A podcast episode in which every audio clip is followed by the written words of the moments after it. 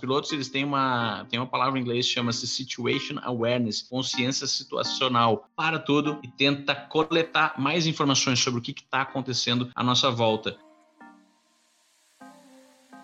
Fala galera, eu sou o Vitor Gonçalves e sejam bem-vindos a mais um episódio do Inovação Sem Romance.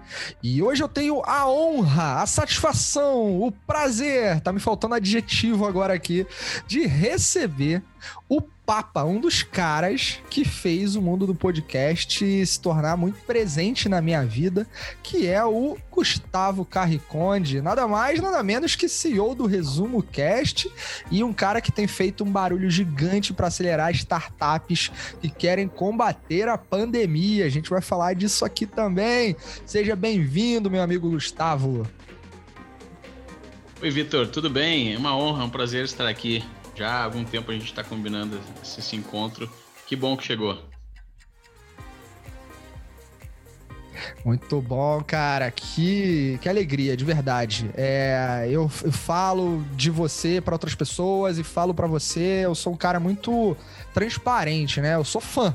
Sou fã e tem algumas curiosidades aqui, né, cara? O, o Rafa, Rafael Pires, que é um cara brilhante também, ele participou aqui do Inovação Sem Romance, episódio 14, mas foi o 14, cara, foi muito legal e a gente conversou um pouquinho sobre parte dos bastidores ali do Resumo Cast, mas a gente vai falar um pouco mais aqui com o cara que criou isso quando tudo ainda era pó, né? E para aqueles que não sabem, Resumo Cast, o Gustavo pode me confirmar, mas vocês é, bateram aí o top 10 do iTunes do Brasil, né? Isso, isso, já foram por três anos já. A gente recebe, vem recebendo o e-mail aquele da, da Apple dizendo que a gente está no top 10 de, de, negócios do Brasil. É. Cara, muito bom, muito bom. E você, quando criou o Resumo Cast, estava fora do país, era isso? Isso aí, Vitor. Então, eu, hoje eu moro em São Paulo, mas quando eu criei o Resumo Cast, eu estava em Dubai. Dubai. Acredite, Dubai. eu morava em Dubai. 2016 é, fui parar em Dubai depois de uma temporada que eu passei na Espanha, sete anos morando na Espanha, depois oito anos em Dubai. E Dubai eu tinha uma outra profissão, era, era piloto de, de companhias aéreas e também era empreendedor. Só que eu acho que por causa dessa restrição de estar longe do Brasil, de um possível mercado consumidor dos meus conteúdos e até de podcasts ou canal do YouTube ou outros conteúdos que eu compartilhava, por causa dessa restrição, eu acho que eu é, tive um estímulo, estímulo maior, para criar esse projeto que foi o Resumo Cast. E aí eu fui muito feliz porque o timing estava tava certo, era o timing adequado para se criar um podcast. No Brasil estava se tornando popular, nos Estados Unidos já era bem mais popular que no Brasil e eu era um consumidor de podcasts, estava longe do Brasil, conhecia um pouco da tecnologia, aprendi muito no YouTube sozinho e resolvi criar esse, esse canal de, de rádio digital inovador que não é necessário uma, uma antena mega gigante em cima da, da sua casa para transmitir, atingir milhares de pessoas e pode ser feito a muito baixo custo, que é o podcast, sempre me, me fascinou. Pô, cara, muito maneiro. E é verdade, a gente já tinha comentado em algum momento passado, você já tinha me dito que era piloto, essa era a sua profissão.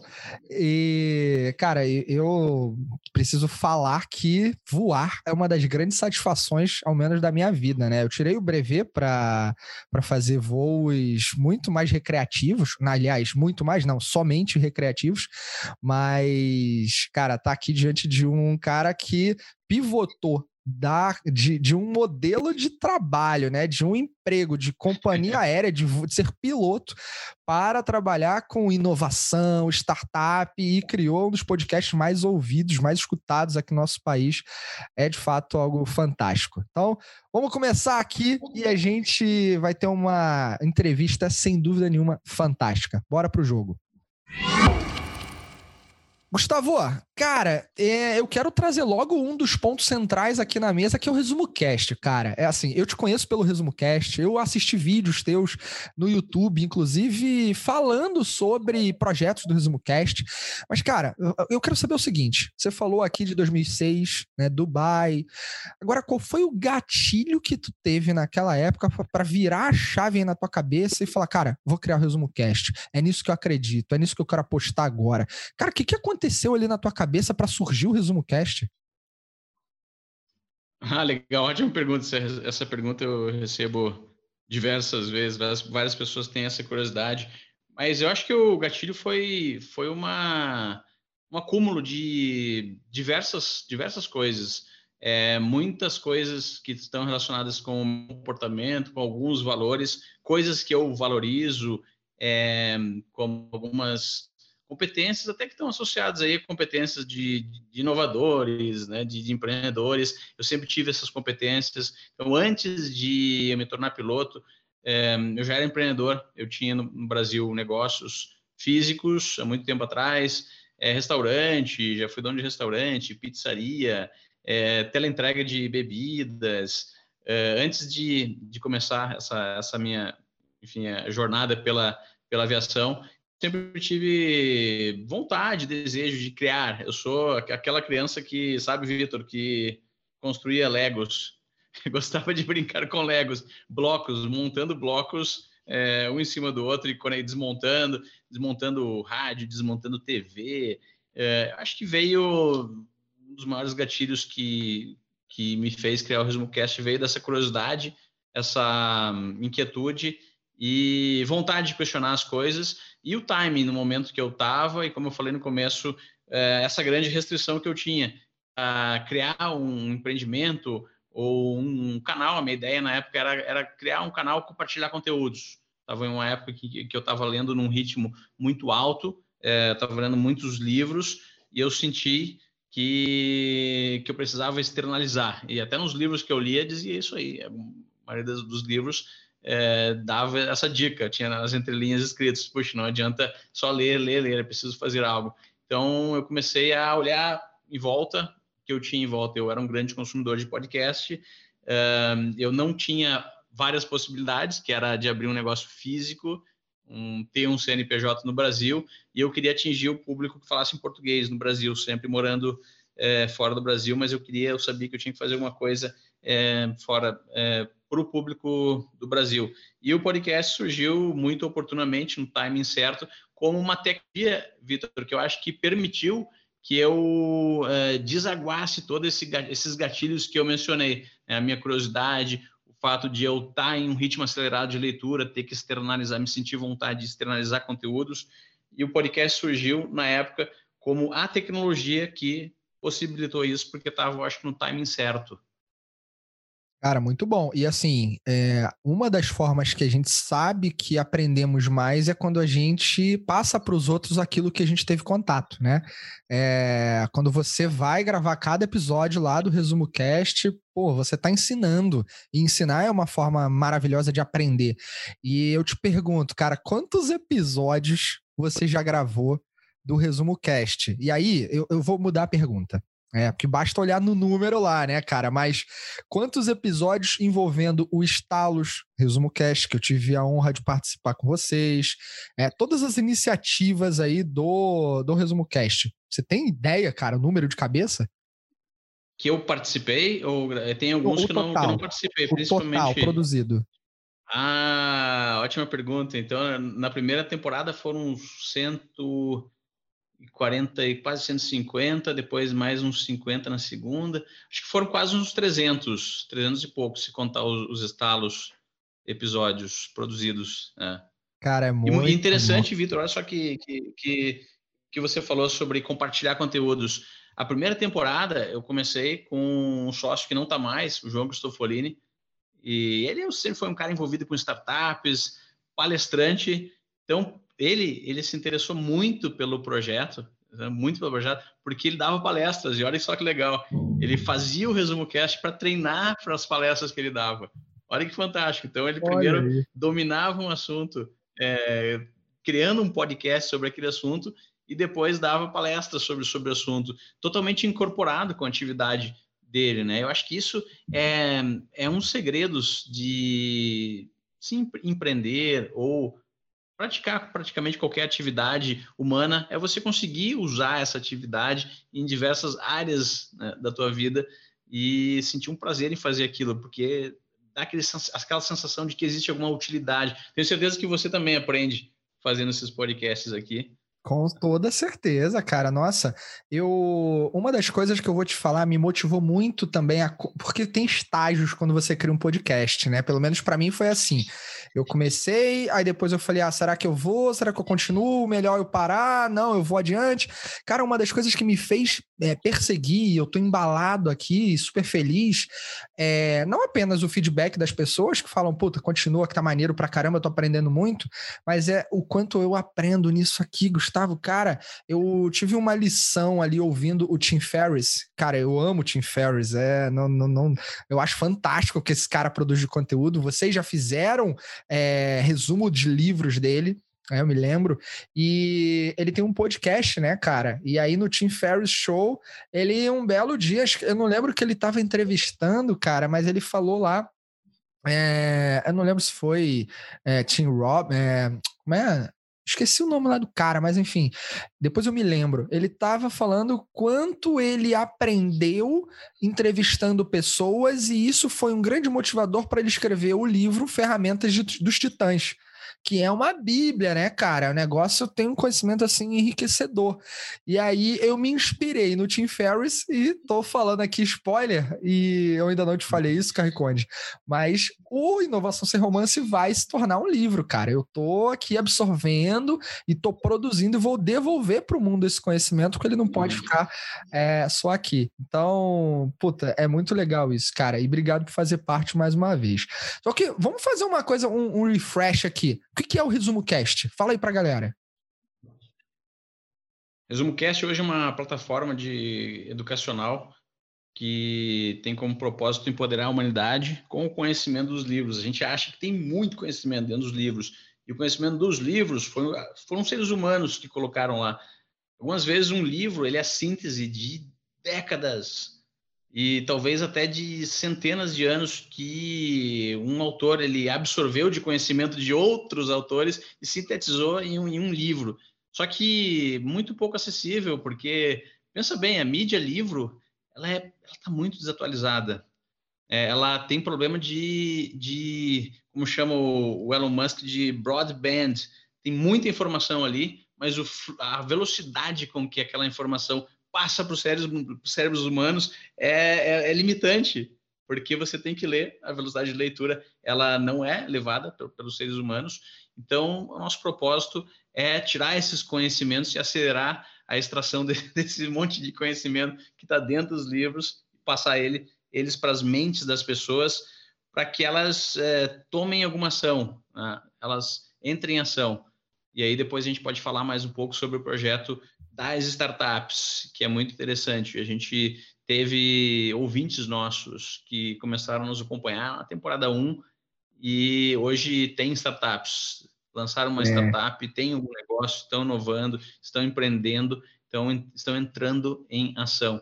Então, o Resumo Cast, ele sintetizando, é mais ou menos isso que a gente faz. A gente procura criar essa plataforma para incentivar as pessoas a entrarem em ação. E hoje a gente usa os conhecimentos que estão lá dentro dos, dos livros que foram escritos pelos seres humanos, pela humanidade. Cara, vocês fazem um trabalho de uma nobreza fantástico, Carriconde. Cara, quantas vezes eu não escutei Resumo Cast e gostei do conteúdo que me influenciou a comprar o livro para de repente pegar algo além ou pegar pela, por uma perspectiva minha propriamente. Então, isso é um acelerador para ganhar competências fantástico, incrível. Então, galera, Aproveitam aí, sigam lá o Resumo Cast. É, eu tive a felicidade de participar do Estalos, né? Que são pílulas de conhecimento mais enxutas, de até sete minutos, pelo que eu me lembro é isso. Aliás, o meu acho que deu sete minutos cravado, que eu falei um pouco sobre liderança ágil lá. E, cara, foi muito legal, teve uma, uma repercussão muito boa. Então, aproveitem, acompanhem lá, porque os caras são não estão aqui para brincar, não, é para entregar mesmo. E, ô, ô Carriconde, vamos começar a mudar um pouco aqui, até porque a galera quer conhecer o, o Resumo Cast, vai lá, acompanha, segue nas redes, vai no episódio 14 aqui do Inovação Sem Romance, que a gente conversou com o Rafa de maneira bem profunda. É, mas agora eu quero sair um pouco desse universo e dar uma passeada aí pela tua outra experiência. Do tempo que você teve em Dubai, você também trabalhou no coração da inovação de uma das empresas que foi considerada no cenário de companhias aéreas uma das melhores para se viajar. Eu tive a oportunidade de viajar por ela duas vezes, que foi a Emirates, que eu acho absolutamente incrível. E, cara, conta aí pra gente o que, que você fez por lá, né? O que você puder falar, obviamente. Mas como é que foi essa experiência de trabalhar? Primeiro que você estava é, em Dubai, é, que a gente sabe que tem características muito peculiares culturalmente falando. O que, que é inovação para os caras? Como é, que, como é que se trabalhava lá? O que, que você fez? Conta um pouco aí, cara, livremente. Ah, legal. Dubai é um lugar fantástico de se viver, de se trabalhar, acho que todo mundo deveria conhecer, pelo menos uma vez na vida. É culturalmente bem diferente, algumas coisas inusitadas, mas Dubai, por ser um local é, isolado, até no meio do deserto, é, é, se tornou se tornou um hub, um hub é, de aviação, um dos maiores aeroportos do mundo, os aeroportos mais movimentados do mundo as maiores frotas de Boeing 777, de Airbus 380 estão lá. E eles se consideram um grande hub conector de conexão entre os hemisférios aí, praticamente um, muito, uma porcentagem muito grande de tráfego aéreo mundial passa por lá, então a expertise em aviação e a indústria de turismo e viagens acaba convergindo para Dubai e eles fizeram isso propositalmente. Então, eles incentivaram a criação desse ecossistema para atrair expertise nessa atividade, porque eles têm bastante know-how nisso, por ter lá a empresa aérea Emirates, ter um dos maiores aeroportos do mundo, também lá as maiores frotas de, de aviões uh, de, de, de, de uh, grande alcance do mundo também estão lá. Então, é, a empresa aérea Emirates, ela, ela sempre teve um braço aí de inovação em várias áreas, vários setores, engenharia, é, operações de voo, até mesmo no marketing, são super inovadores, criativos nas campanhas de marketing, super inusitados. Quem não procurou uh, as campanhas de marketing, dá uma olhada aí no Google, uh, Emirates uh, Marketing Campaigns, umas muito legais.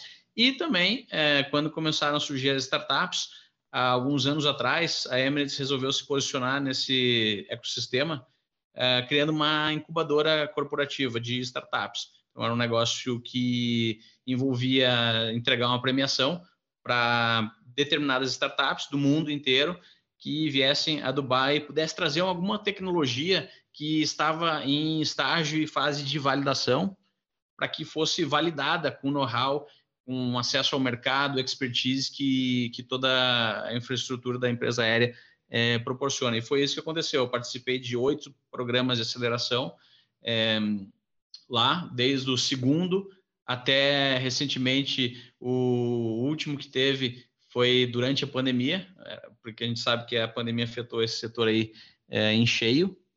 E foi uma experiência fantástica poder acompanhar startups de diversos países do mundo, por exemplo, até mesmo startups de, dos Estados Unidos, da Europa, que tinham acesso a financiamento, funding, um, elas viam lá naquele hub uma oportunidade de validar alguns dos seus produtos como não iriam conseguir jamais em seus países de origem. E essa atratividade acabou atraindo várias startups né, que trouxeram ali algumas ideias super legais, outras não tão legais. Uh, a gente viu que essa uh, estatística da maioria das startups acabarem fracassando, realmente ela é uma estatística real, ela acontece na vida real, é super real, porque envolve uma, correr riscos, riscos que empresas, é, é, corporações, grandes, grandes corporações, geralmente não correm. Então, foi bem esse, esse, esse clássico setup que a Emirates resolveu fazer, uma incubadora de inovação fora da corporação para assumir alguns riscos e patrocinar alguns projetos que geralmente não seriam possíveis dentro da, da empresa. Cara, muito legal. E mas eh, tem umas coisas culturais ali em Dubai, né, cara? Eu tive a oportunidade de passar por Dubai, mas foi muito breve. A minha eu, meu, minha viagem foi de fato para Singapura e você quando vai sair do Rio de Janeiro, né? Você passa para Dubai, vai para Dubai e de Dubai você vai para Singapura. É, cara, é, primeiro assim, falando da viagem, do, da experiência de voar pela Emirates, é fantástico, né, cara? Não precisa estar tá na primeira classe para saber que aquilo ali é um negócio fantástico, mas imagino como seja na primeira classe. Mas é, quando a gente esteve por ali, a gente não saiu do aeroporto, a gente já pôde ver um pouco da, da, das nuances culturais, mas também o quanto é, é, é, evoluído tecnologicamente o lugar, né? Até pela própria característica do, do lugar ser um deserto e ele ter sido totalmente montado. Eu brinco que Dubai é como se fosse o Lego aí que você falou que você gostava muito de brincar, né, cara? Então é, foi totalmente montado aquilo, né? É um negócio surreal. E aí, numa conversa nossa, você falou assim, cara. As pessoas não sabem que em Dubai, por exemplo, é, vo... acho que era VoIP. VoIP é bloqueado, não era isso? É, é, é o Skype. Skype. Algum, é, Skype era. Agora parece que acabaram liberando, mas acontece essas coisas assim. E aí, cara, como é que tu lida com, ao mesmo tempo é tão antagônico, né? Skype ou coisas do tipo. O WhatsApp lá não manda voz, né? WhatsApp não manda voz, é, é só, é só Cara, texto. tem gente que faz os áudios podcasts no WhatsApp, né? Essa galera surtaria em Dubai, não tem como. É. Então, tem, tem uma série de, de questões ali, né? Agora. É, China também, todo mundo sabe é. que na China não. Google não funciona na China, Facebook são. É, o Dubai é, não é uma democracia como, como nós vivemos, então é, é uma é uma monarquia praticamente. É o, sheik, é ele, ele, ele tem poder soberano e não existe congresso então, no Dubai, não existe conselho de congresso. Então ele pode tomar as decisões estratégicas e econômicas que ele acha mais interessante para a nação dele, para o país dele. É, por exemplo, Dubai não tem crimes, não tem crime não existe crime em Dubai, ninguém é assaltado na rua, é um, é conceito que até é esquisito de explicar lá para eles, né? Se nós estivéssemos fazendo a, o podcast de versão árabe, explicando para os árabes, a gente já está falando, cara, tu imagina que lá no Brasil tem favela, e a gente ia tentar explicar uma favela, crime, é, é um conceito que não existe. É, mas, ao mesmo tempo, como as decisões estratégicas são tomadas por uma pessoa só, por um grupo de pessoas, acabam surgindo algumas coisas um pouco esquisitas, como essa aí do VoIP sendo bloqueado, e o motivo pelo qual é que, acreditem ou não, é para não concorrer com a companhia uh, de telefônica local, do, de, que serve o mercado local. Então, é uma, é uma reserva de mercado, proteção, é um protecionismo ao mercado interno. E os caras podem porque é um, é um conceito diferente, é um regime diferente. Cara, muito, muito diferente, né? As pessoas vão escutar isso aqui e vão falar, cara, como, como pode? Mas, galera, eu falo quero voltar, mas dessa vez para ficar ali alguns dias em Dubai explorar. E acho que vale muito a pena, né? Cara, agora vamos falar do Brasil. Você chegou no Brasil e aí você começou a ter. Pô, foi quando a gente teve contato e tal. E aí você começou, pelo menos me pareceu aqui, é, dar uma. dedicar sua energia a esse lance das startups. Conta aí o que, que você está fazendo com as startups aqui no país, cara. Ah, legal. Então, antes mesmo de voltar ao Brasil, eu já comecei o meu primeiro programa é, no ano passado um pouquinho antes da, da pandemia, a gente rodou a maior parte do programa durante a pandemia, programa remoto de aceleração, é, o Idea Lab, onde a gente acelerou oito ideias. E olha só que legal, Vitor, a maioria dos empreendedores do ano passado e desse programa também, eles já acompanhavam o Resumo Cast há muito tempo. Então, é praticamente como se fosse uma, uma extensão de um projeto que começou com um empoderamento lá com livros, conhecimentos, teorias, e agora convergiu para é, práticas reais de, startups. Então a gente roda um programa de três meses. É, esse programa de agora ele está focado em startups que têm alguma solução, alguma, alguma ideia inovadora para combater algum dos problemas aí que a pandemia está causando na, na, nossa sociedade. Temos startups que têm máquinas de desinfecção de ambientes públicos. Elas, ela, essa startup em particular consegue proteger um ambiente por 14 dias é, do Covid, super legal. Eles importaram algumas máquinas e produziram outras que ninguém tem. Um, a gente tem startups aí que uh, lidam com dados, inteligência, geolocalização uh, de, de, de, negócios em expansão de, de, de franquias. Um, que através de inteligência eles conseguem identificar a possibilidade de um negócio dar certo em determinado ponto ou não, também tiveram grande sucesso. Uh, startups de telemedicina, temos startups, aplicativos de vacina e várias startups aí que, de certa forma, é, conseguem amenizar um pouco aí dos impactos que, que o Covid está trazendo para a nossa sociedade. Então, a ideia é acelerar esses empreendedores remotamente através de um programa onde a gente coloca-os em um grupo, um bet, e desafiamos eles a entregarem o máximo do seu, do seu potencial. Né? Esses dias eu estava escutando um TED Talk é, de um grande investidor americano, ele estava falando, não existe praticamente no nosso mundo contemporâneo nenhuma outra organização que desafia tanto o ser humano e coloca ele tanto na fronteira do desafio para inovar e para melhorar a nossa vida, quanto uma startup. Hoje em dia, já que a gente não vive em tempos de guerra, a guerra faz muito isso. A gente coloca, a gente, ela coloca a humanidade em uma situação onde a gente tem que se reinventar, inovar, questão de sobrevivência. Hoje, as startups elas acabam fazendo isso aí. Né? Os empreendedores muito motivados pelo sucesso, mas ah, nem, nem sempre é só o sucesso. É, talvez seja o, o, mesmo a mesma motivação que eu tive lá atrás, seis anos atrás, quando eu comecei o Resumo Cast, aquela inquietude, aquela vontade de questionar, aquela é, vontade de tentar entender se tem mais uma peça de Lego que pode ser encaixada e, transformar o, o, mundo de uma forma diferente. Cara, muito bom. Concorda? Com toda certeza, cara. Isso é. é eu acho que vem a, o pensamento ligado à startup, ele vem da tua característica mais comportamental mais profunda, né? Como é que eu resolvo problemas, como é que eu encaro as situações, como é que as coisas funcionam, qual a diferença que eu posso fazer numa realidade que existe. Então é muito comportamental.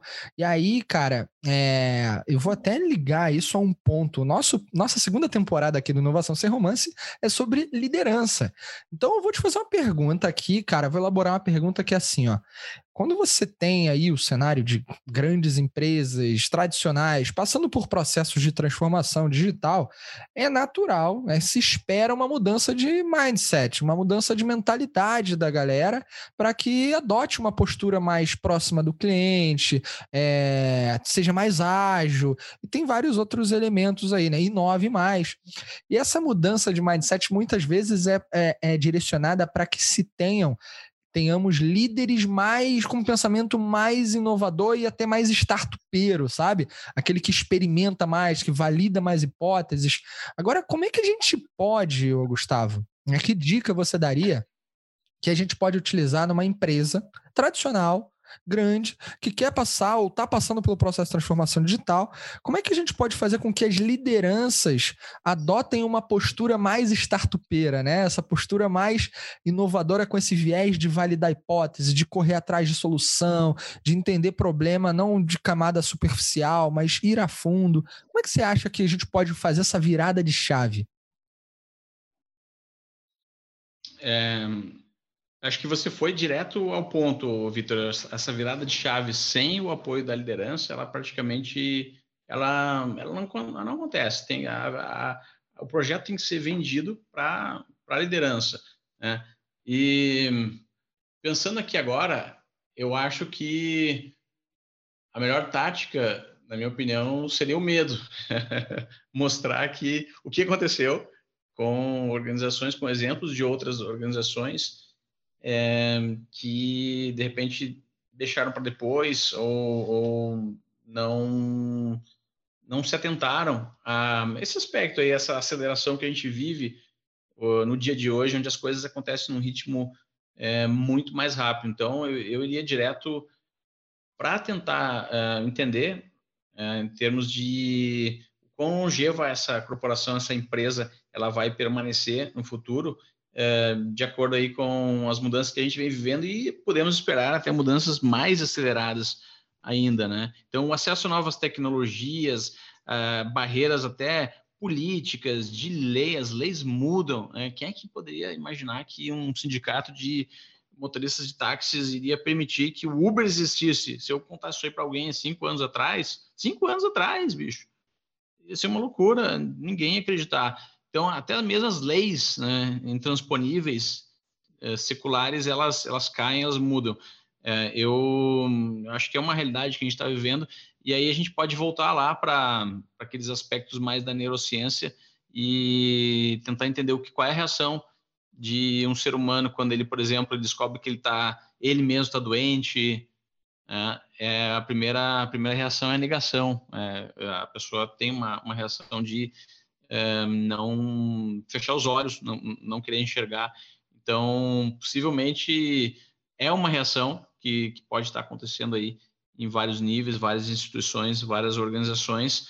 E eu acho que eu diria que a melhor forma de conscientizar essa galera aí é um, escutando o Resumo Cast, escutando o podcast do ah, Vitor, ah, entendendo o que está aumentando a sua. Os pilotos eles têm uma, têm uma palavra em inglês que chama-se Situation Awareness, consciência situacional, ou seja, diante de uma decisão é, dentro de uma cabine de avião, cada decisão ela pode ser crítica para o voo impactar na segurança, na vida de pessoas.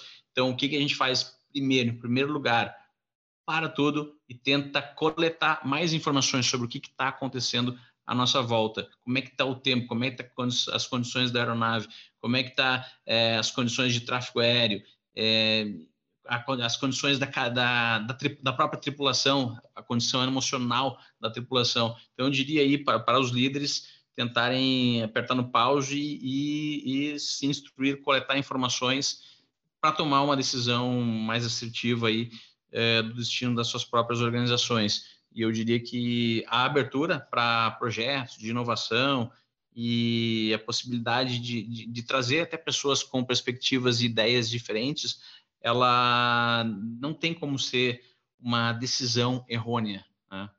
Porra, muito bom, cara. A gente ouviu aqui uma lição do piloto para líderes, né? E o piloto é um líder, é a autoridade máxima ali dentro do avião, né, cara? É, porra, excelente essa relação que tu trouxe da, da consciência. Fala. Os pilotos, eles, eles, eles, eles estão sempre é, impostos ou, sendo, ou, estão sempre batendo de frente com uma lei que é irrevogável, que é a lei da natureza, a física. Então, nos negócios, existem algumas leis que a gente pode revogar, ou não pagar imposto, vai lá, contrata um advogado, tem sempre a chance de se salvar. Mas contra a lei da natureza, é, não, tem, não tem churumela, entendeu? Então, é preciso aprimorar o, é, os processos de de decisão. Isso aí me ajudou muito também, é, como empreendedor, é, tentar trazer um pouco dessa, dessa dinâmica que a gente enfrenta dentro de uma, de uma, de uma cabine, tanto da, da preparação para um voo, quanto a gestão de possíveis emergências, né? Então, um piloto, ele nunca acha que um cenário de emergência é, é um bom cenário, ele tenta evitar ao máximo, mas nos treinamentos ele praticamente só treina os cenários de emergência.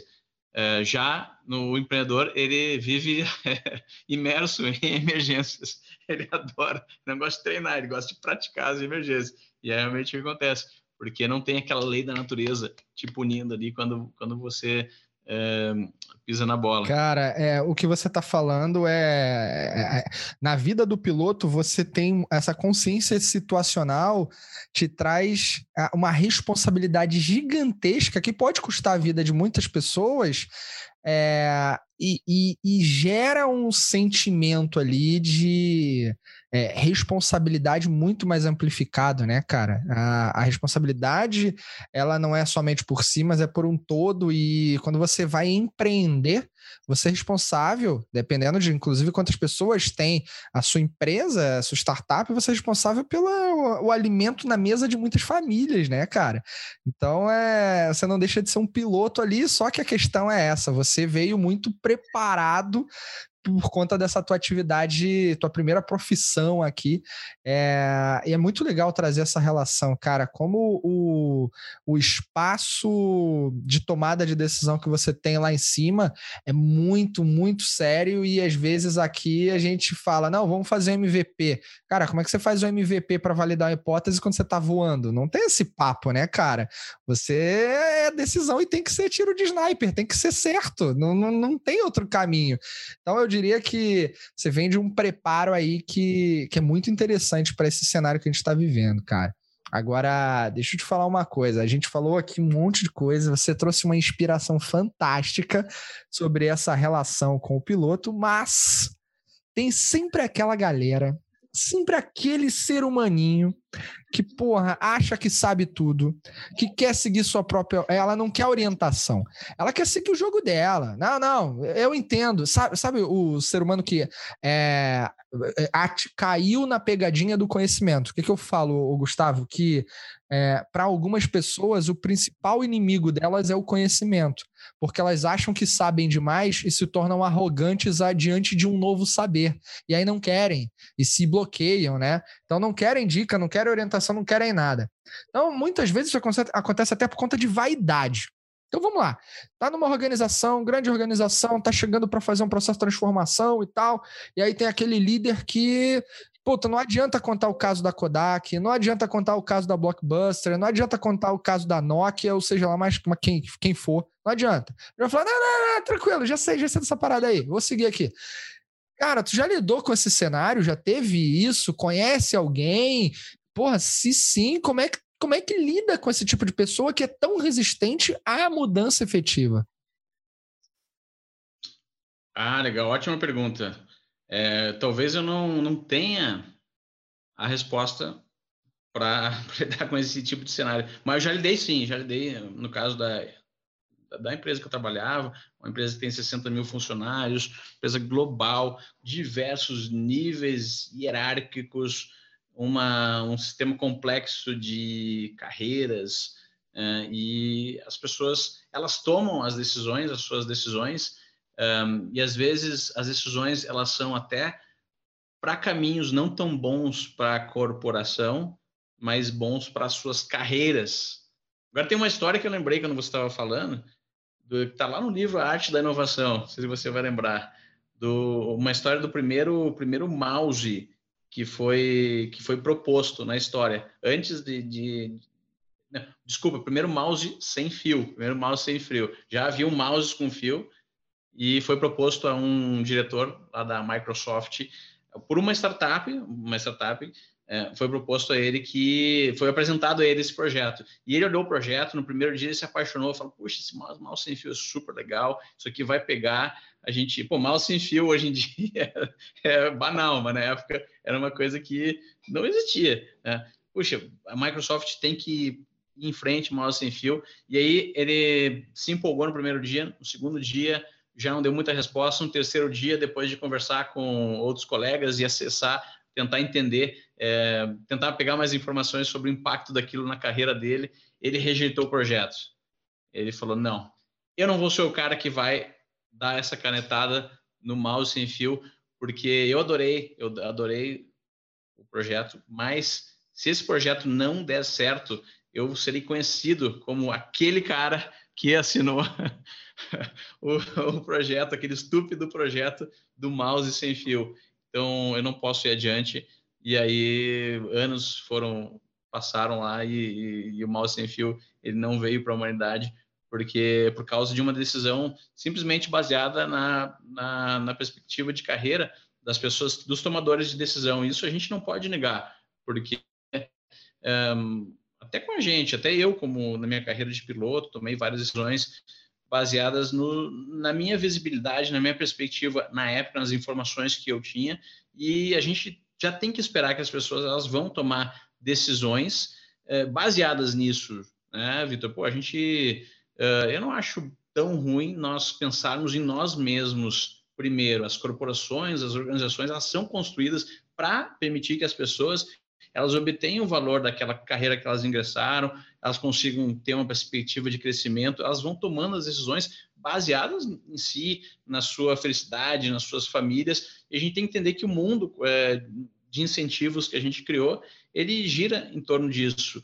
Né? Isso acaba atrasando um pouco as coisas. Então, é, eu diria que uma, desses, uma corporação muito é, travada e cheia de atritos em termos de pessoas que pensam apenas na, na carreira, ela, ela acaba, enfim, historicamente aí é, perecendo e dando, não queria usar essa palavra, não achei outra palavra, mas é o que acontece, é o que acaba acontecendo, e dando espaço, criando um vácuo para outras organizações começarem do zero. Eu não sei se eu respondi se eu te dei essa resposta aí, mas eu acho que essa resposta também é muito difícil encontrar uma forma de lidar com isso. É, com certeza, cara, mas excelentes insights aqui. É, essa existe umas coisas muito interessantes quando a gente conecta aí a inovação, né? Esse livro, The Art of Innovation, a gente conversou sobre ele, né, o Gustavo, em um momento alguns meses atrás aí, algum, algumas semanas. E quando a gente fala de inovação, tem vários casos que também é, tentou-se colocar algo no mercado, mas não era o timing, não era o momento. E aí a coisa segurou também. Então tem o meio do caminho, né, cara? Eu vou avançar, mas eu tô com medo. A ideia é boa, tô com medo, vou segurar aqui, porque se não der certo, eu sou responsável. Mas, cara, pode dar certo pode dar certo, né? Então, é, é, esse apetite ao risco, esse, essa orientação, ela é algo que a gente está começando a experimentar muito mais agora. Essa geração de líderes busca, é, é esperado delas uma conexão muito maior com, vai lá, experimenta, não deu certo, beleza, tenta de novo. Então, hoje parece termos uma cultura de experimentar com a chance de falhar muito mais é, é, muito mais intensa do que a gente tinha 20 anos atrás ou 30 anos atrás, né? É muito fácil virar como consultor e falar: não, vamos ter cultura do, da falha aqui, cultura da experimentação e possível falha. Fail fast, fail now, né? É muito fácil se replicar lá as frases do, do, do Eric Rice, né? Do Lean Startup. Mas, cara, 15, 20 anos atrás, isso era inconcebível culturalmente dentro das organizações. A gente está educando o mercado há tanto tempo, né, cara? E aí, quando o Gustavo falou, porra, escuta lá o resumo cast, escuta Inovação Sem Romance, cara, é verdade. Tem que se munir de conhecimento, tem que ouvir, é, é, é tem que martelar até o mindset começar a, a receber isso como o caminho, né? Então, diante disso, cara, fala aqui pra gente. O que você acha que uma grande empresa pode aprender com uma startup? Essa é pergunta boa, hein? Hum. É, ah, eu acho que é, várias coisas. É, a primeira, essa, essa, essa cultura aí que, que o Vitor citou agora de, de testar, é, experimentar com coisas por, pouco um, ortodoxas ou que a, a, grande organização não testaria é, em um ambiente normal. Por exemplo, vou dar, um, vou dar uma, um exemplo que aconteceu comigo lá em Dubai. Como eu era piloto na época e, ao mesmo tempo, fazia parte do time de gestão lá da, da incubadora da Emirates, é, a gente recebeu uma startup da França que estava desenvolvendo um aplicativo um, nos tablets, para ser instalados nos tablets dos pilotos. E esse aplicativo, ele na cabine do avião, ele iria, ele iria é, dar aos pilotos uma noção de qual o espaço aéreo que estava sendo sobrevoado no momento e quais as possibilidades, olha só que legal, de solicitar atalhos para os controladores de voo. Então, eles tinham cálculo, cálculo de quanto é, esse aplicativo iria poupar por ano. Né? Eu não posso falar essa informação, porque é, é confidencial, NDA, é, mas eram alguns milhões de dólares. Então, apenas um, um, um simples aplicativo instalado no tablet, informação, né, dados estavam é, trazendo é, é, dinheiro, pô, estava é, poupando custos de uma, de uma mega organização. É, em, em questão de alguns anos, aquilo ali ia ter um impacto tremendo. Pois bem, então essa, essa startup ela não teve sucesso ao fazer o seu pitch para a grande organização, para a Emilis. Então a gente incubou um, a, a, startup, mas, mas é, o projeto não foi aprovado porque olha que loucura, é, os aviões na cabine na época, os aviões não tinham acesso a Wi-Fi, internet na cabine, tinha todo todo, todo avião para os passageiros, mas para os pilotos não não havia porque algumas questões lá legais e outras outras questões também que não posso falar, mas o fato é que hum, eles uh, não não aprenderam a lição que a gente está conversando aqui. Eles não a, a, grande corporação não resolveu não aceitar uh, esse teste, esse teste arriscar e esse teste aí ele não ia ser um teste uh, que iria colocar muitos riscos para a corporação mas puramente por processos internos, ou seja, é, canetadas que as pessoas tinham que dar para aprovar esse, esse, essa, esse teste nos aviões, é, o, o, projeto não foi adiante. E eu, que era piloto, então eu, eu, eu tinha um conhecimento técnico daquela startup que eu estava não só mentorando, mas eu também era um dos usuários do, do produto que a startup estava produzindo. Dei vários feedbacks para ele, ajudei com a UI, UX, a gente melhorou o aplicativo, é, consegui várias reuniões com eles, como, como parte da equipe da incubadora, mas na hora de trazer para a grande corporação, é, por causa de processos burocráticos que poderiam ser superados, é, não foi implementado. Então, acho que o que as startups é, podem trazer para, as grandes empresas é essas propostas de, de de inovação, de testar com coisas um pouco novas diferentes, e por mais inusitadas que pareçam, ou mais arriscadas que pareçam, possivelmente as grandes empresas podem aprender um pouco removendo processos burocráticos e, e testando, testando com, esse, eh, com nova, alguma tecnologia não explorada ainda. A gente tem o case aí é, famosíssimo da, da própria Kodak, que inventou a câmera digital e sofreu uma disrupção absurda. Então, é uma das coisas que eu acho que as startups podem ensinar para as grandes empresas. Pô, cara, é, é fantástico. É, é exatamente isso, né? O quanto a gente consegue ser menos burocrático, mais direto ao ponto, ter chance de se permitir ao aprender. É, coisas que voltam sempre aqui para gente, né? Tem que ter coragem, coragem para experimentar, resiliência para adaptar e persistência porque você tem que acertar, né? Mas tem que ter energia para isso. Então, é, é, são coisas que não faltam ali no mindset empreendedor. Agora, a gente está chegando aqui já no nosso final, cara. Putz, eu tenho mais algumas coisas para te perguntar e são mais rápidas, mas assim, ó, por que tu acredita que algumas organizações não conseguem tão, pra, tão facilmente adotar esse modelo de pensamento, esse modelo de pensamento empreendedor? Por que elas se bloqueiam? Por que elas se travam? É, é, é um tipo de insegurança. Você trouxe o caso aqui das aeronaves, beleza. Mas e de modo mais genérico? Cara, é, é uma insegurança das pessoas com o medo da mudança? É, é, não mexe no meu queijo porque assim tá bom? O que, que você pensa, cara? Posso recomendar um livro? Agora. Então, o Dilema da Inovação, de Clayton Christensen. Esse livro é um é clássico.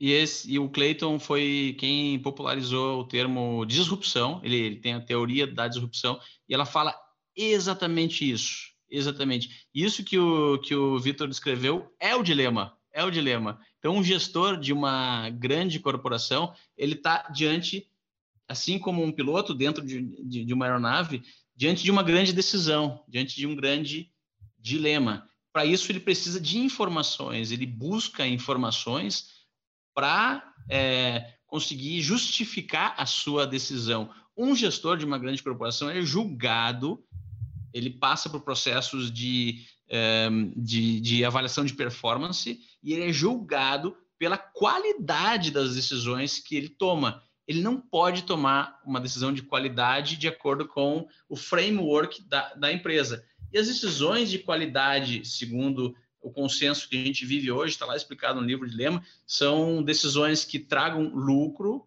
a curto prazo né? e são decisões óbvias, são projetos que requerem poucos recursos e tragam lucros mais óbvios de curto prazo. Os projetos inovadores, olha só, eles não trazem lucro a curto prazo e eles não são tão óbvios. Então, o dilema é esse: é escolher por uma, uma coisa que, aos olhos da organização, é óbvia, assim como vamos investir em desenvolver uma película de filme fotográfico melhor, que dure mais.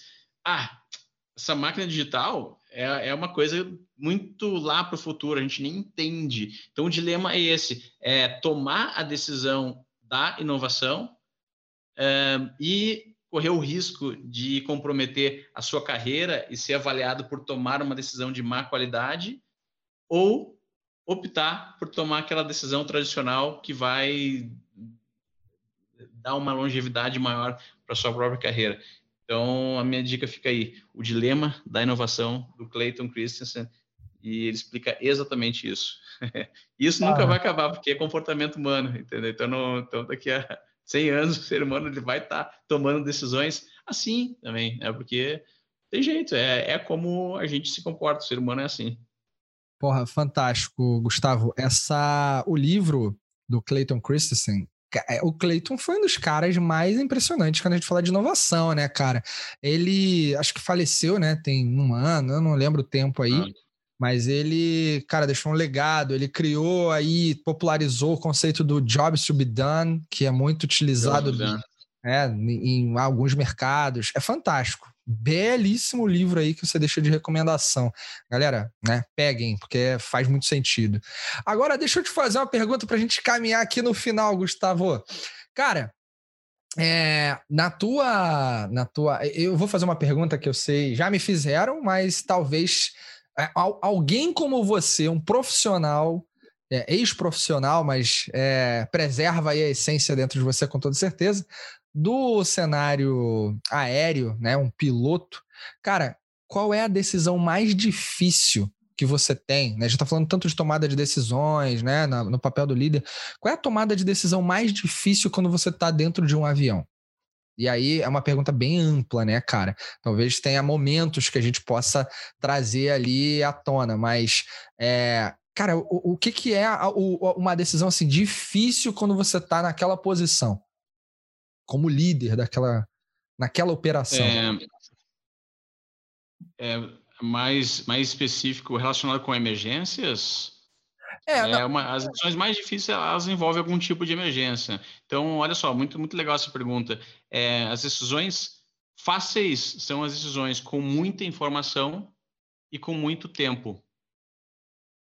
Boa. Então, tempo disponível e o tempo, o tempo se você tem tempo para tomar decisão, você consegue coletar mais informações, a decisão ela fica com maior qualidade.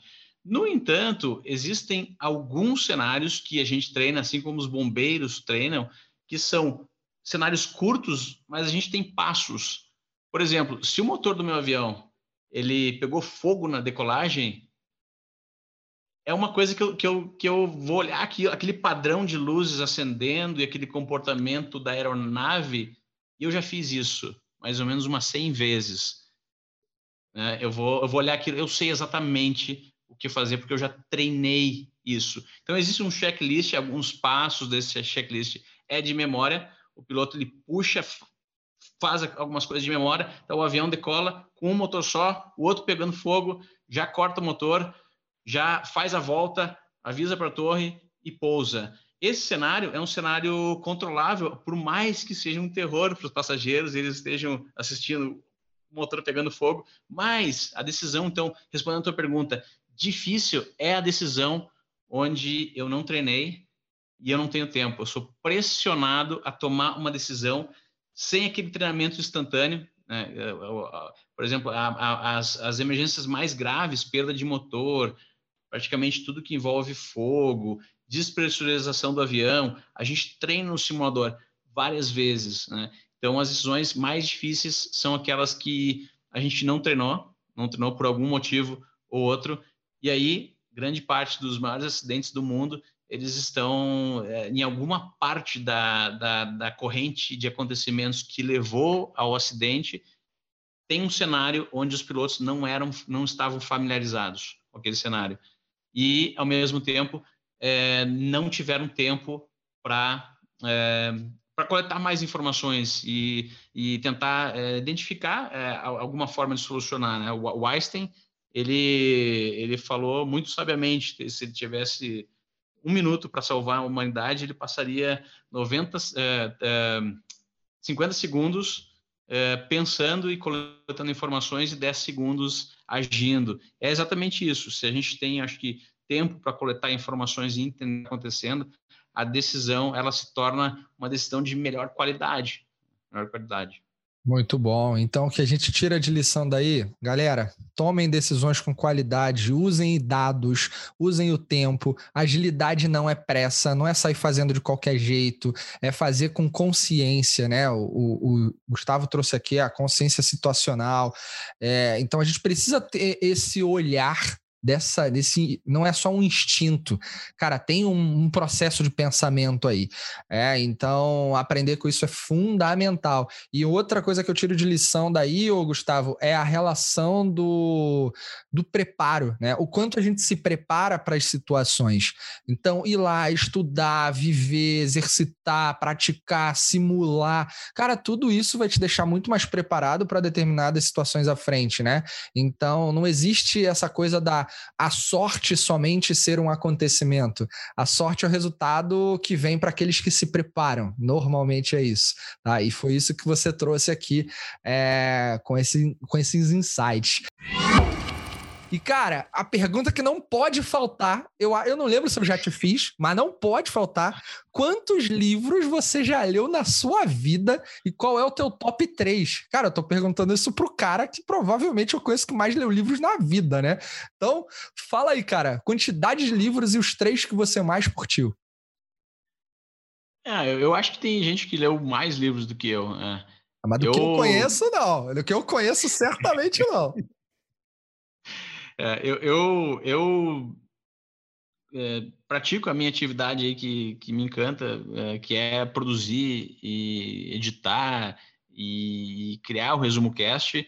E tive muita sorte que para praticar essa atividade eu preciso ler livros, intensifiquei o meu ritmo de leitura é, por causa do Resumo Cast. Alguns dos episódios do Resumo Cast são repetidos, então eu li o livro apenas uma vez.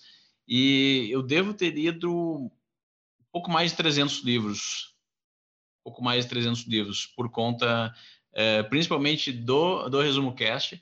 É, e eu foquei muito nesse tema, né, autodesenvolvimento e é, empreendedorismo. Então, a grande maioria dos meus da, da, da, minha leitura é focada nesse tema. Isso me facilitou muito, sabe, Vitor? É, ler os próximos livros, porque eu intuitivamente já praticamente eu bato o olho num parágrafo, já sei exatamente o que, que ele quis dizer. Por exemplo, quando é, eu leio a história da Kodak dentro de um livro, já li essa história umas 10 ou 20 vezes. Né? Então, eu sei mais ou menos o que esperar. Isso, é, em primeiro lugar, dá uma satisfação pessoal, porque eu me sinto como se eu estivesse dominando o jogo. É muito bom jogar um esporte que você é bom, né? dá um sentimento bom e, e, uma, e uma vontade. Puxa, sou super bom em xadrez, jogo, ganho. Aquele sentimento de ganhar eu acho que ele estimula é, mais a prática daquilo que você já está bom. Então, se você chega no nível. Isso, isso me fez muito bem, mas eu foco muito é, nessa área. Né? Eu sou um pouco, é, tenho um pouco de deficiência em outras áreas da literatura, olha que legal, expondo a minha vulnerabilidade aqui, justamente por causa disso, por me, me especializar tanto nesse, nesse superpoder. Então, é chamo.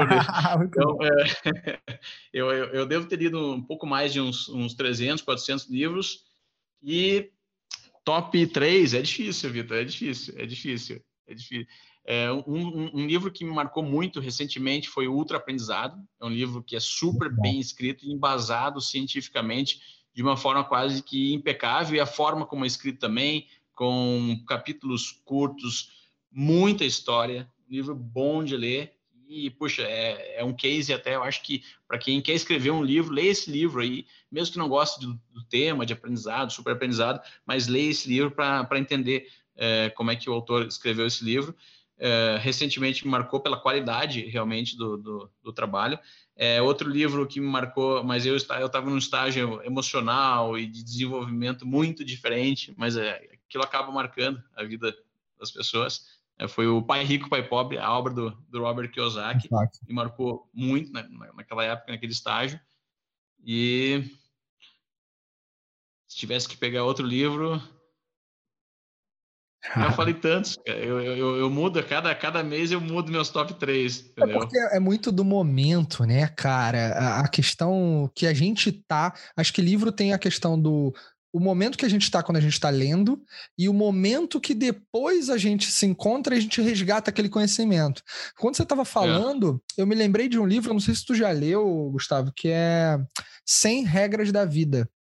Esse livro foi escrito não. por Richard Templar, e, cara, é um livrinho que eu peguei num sebo, assim, não dei nada por ele, hum. mas são 100 capítulos, cada capítulo curtinho, e são regrinhas não escritas da vida. São coisas que não estão escritas por aí, mas que o cara mapeou padrões comportamentais que se reprisam no trabalho, na família, onde quer que seja, e em hum. ambientes sociais, né? E você consigo também, você com o seu interior, e que são padrões que aparecem ali, e como é que você lida com aquilo, como é o que as pessoas esperam de você diante daquele aqueles cenários. Então, tem coisas que estão, estão escritas, as regras são claras. Tem outras que não estão escritas, e é bom que você conheça, porque isso vai te abrir portas ou facilitar o jogo.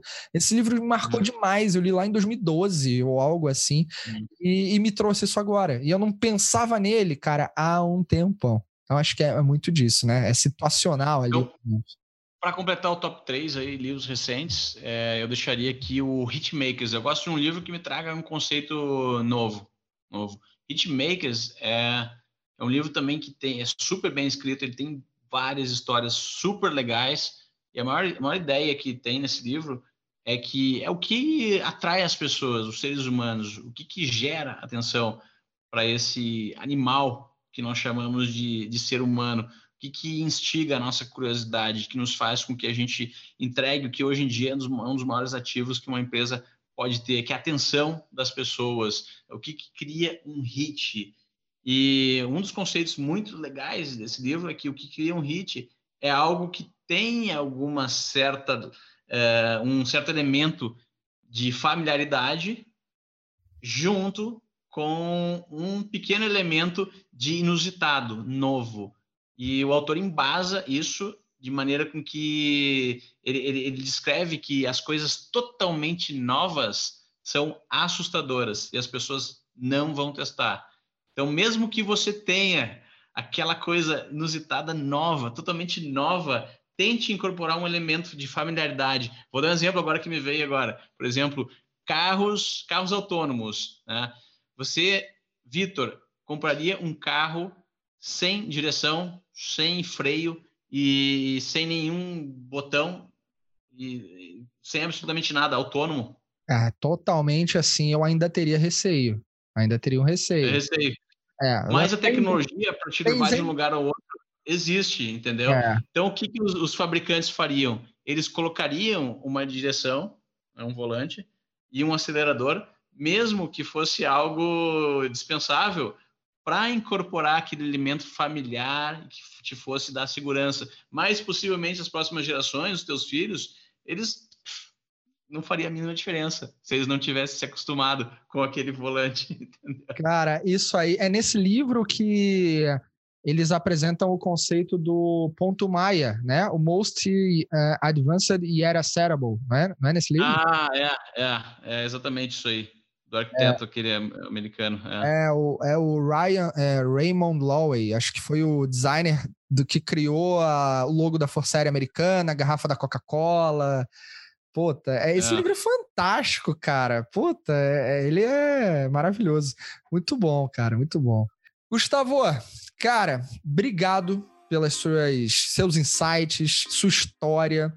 É, é, é, muito bom, cara, a gente se conectar com pessoas que estão fazendo ver, de verdade as coisas acontecerem, que tem resultados incríveis. A gente sabe que para chegar lá não é fácil, teve muito capim aí para comer, ainda tem. É, você vê um cara que se reinventou aqui algumas vezes, né? De piloto de avião, inovação, startup, lê livro pra caramba, tá sempre aprendendo. Então, galera, fiquem aí é, com as palavras finais do Gustavo esse cara que inspira com toda certeza todos nós aqui. Então, Gustavo, quero te agradecer e passar as palavras finais para ti aqui. Legal, obrigado, Vitor. Foi uma honra e um, grande prazer participar. Obrigado pelo convite. Senti honrado aí. E, na verdade, o, o que, que esses momentos, esse bate-papo aí, é, lembrando então é, o, o Tim Ferriss que o, que o, que o Vitor citou, o Tim Ferriss, é, ele, ele já dizia que a profissão dele era um privilégio. Ele tinha privilégio de estar diante de pessoas fantásticas e essas pessoas geralmente estavam presentes e comprometidas e, e, e interessadas em responder algo que elas não responderiam em uma situação normal de conversa. Né? Então, na segunda temporada do Resumo Cast, quando a gente trouxe convidados, eu me senti exatamente assim. Então, é um privilégio é, estar nessa situação de entrevistar as pessoas, né? Como o Vitor falou é, anteriormente, que, que aprendeu muito né, com, com o podcast dele, eu também aprendi muito com o Resumo Cast, tendo acesso a pessoas que eu não teria em outra situação, tendo acesso à presença delas, a disponibilidade de elas é, falar, enfim, o que que, que que o entrevistador perguntar. E eu deixo a dica aí. É, pensa, hoje em dia a gente está numa situação onde qualquer pessoa pode fazer isso praticamente. Uh, e aos pouquinhos, tendo acesso a mais e mais pessoas, então possivelmente isso pode ser até um hack, um hack de, de, de autodesenvolvimento, né? que não custa muito, não sai muito caro e respeitando-se as suas dimensões, qualquer pessoa, qualquer ser humano no mundo hoje tem a possibilidade de fazer isso no seu próprio nicho. Né? Então aprendam aí com o que o, o Vitor falou e inspirado no Vitor, eu também aprendo muito quando eu faço o Resumo Cast, isso me engrandece, então deixo uma dica para todo mundo. E procurem o Resumo Cast lá no, no Google, resumocast.com.br, qualquer Google da vida consegue achar a gente e entrem em contato com o nosso conteúdo, que eu tenho certeza que vocês não vão se arrepender. Obrigado, Vitor. Ó, oh, cara, é, é, incrível, obrigado. E ainda vou falar mais, galera. Tem o clube de leitura, não tem, Gustavo? Dentro do. Clube do livro. Clube livro. do livro. Galera, acompanha lá, os caras têm um bate-papo regular sobre. Eles fazem uma, um conteúdo mais estendido daquilo que é resumido no resumo cast dos livros que eles leem e, e simplificam o entendimento aqui pra gente. É muito legal. Então, Gustavo, Cara, você produz muito conteúdo, você tem várias iniciativas. Galera, acompanhem o Gustavo, acompanhem o Resumo Cast. Vão lá no episódio 14, Rafael Pires, ele fala mais. A gente lá debruçou bem a fundo no Resumo Cast. Então, acompanhem porque é muito legal. E vocês que nos acompanharam aqui, que têm garantido essa atenção aqui com a gente no Inovação Sem Romance, eu só tenho mais uma vez agradecer e dizer que sempre tem algo muito especial por vir aqui, tal como foi hoje. Então, então, a vocês todos, um grande abraço e a gente se vê no próximo episódio. Tchau!